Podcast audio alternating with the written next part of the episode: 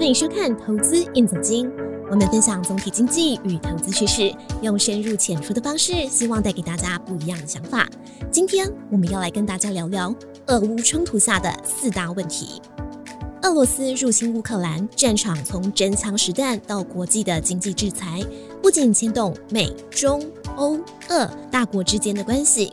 同时，也是民主与集权的对抗，以及石化燃料与绿色能源的消长。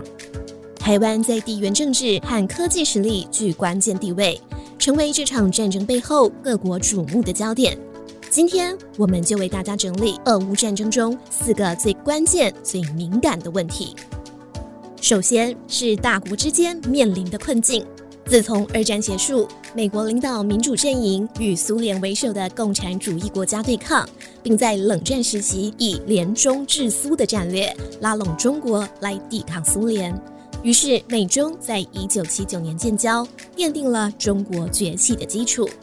随着一九九一年苏联解体，中国在二零零一年加入 WTO 后，经济快速和世界接轨。到目前为止，GDP 十四点七兆美元，是俄罗斯的十倍。对此，美国前任总统川普在二零一八年对中国发动贸易战，将中国视为最大的竞争对手。俄乌战火开启了欧洲的潘朵拉盒子，不管是德国总理还是法国总统，原本想要调解纷争，却搞得灰头土脸。俄乌战火不仅削弱了欧洲的实力，更让德国面临政治、经济蜡烛两头烧的困境。至于中国，面对竞争对手美国、老战友俄罗斯，“一带一路”的门户欧洲仍小心翼翼地走在钢索上。接下来是全球能源供需的变化情形。俄罗斯 GDP 约一点五兆美元，虽然占全球不到百分之二，却是全世界最大的能源出口国。目前，欧洲有四成天然气、三成石油来自俄罗斯，其中德国对俄罗斯的依赖最深，有百分之五十五的天然气、百分之二十五的石油来自俄罗斯。欧美对俄罗斯经济制裁的情况下，德国宣布停止俄罗斯北溪二号天然气认证。这条管道原本的目的是直接从俄罗斯运送天然气到德国。但自从二零二一年底俄罗斯在乌东屯兵后，欧洲就启动备援天然气来源。原先全世界三大液化天然气出口国为美国、卡达、俄罗斯，占全球供应量的七成。但在各国抵制俄罗斯之后，便造成欧洲、亚洲天然气的报价纷纷大涨。经济制裁引发的能源版图变化，除了让美国的能源霸权更加稳固之外，也让欧亚洲的采购成本上升，影响物价。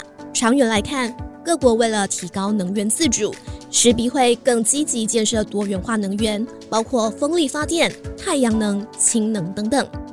那么，俄乌战争会影响台积电的股价吗？美国前总统川普在广播节目中提到，普京部队进入乌东之后。中国将是下一个展开侵略的国家，目标就是台湾。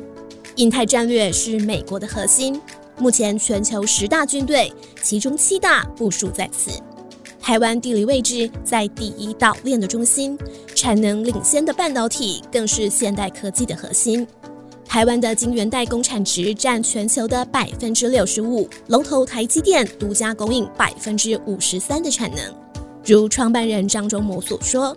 台积电是地缘政治的兵家必争之地。当国际焦点从俄乌移到台海，台积电 ADR 的股价变化就成了金融市场评价台股和台湾安全的风向球。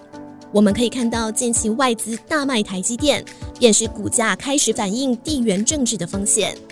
未来台积电面对基本面亮丽、政治面空袭的两难，一旦台股重挫。台积电将是国安基金出手护盘、稳定民心的重点。从现行来看，股价五百到五百五十元是重要底线。最后，我们来谈谈今日乌克兰会不会是明天的台湾呢？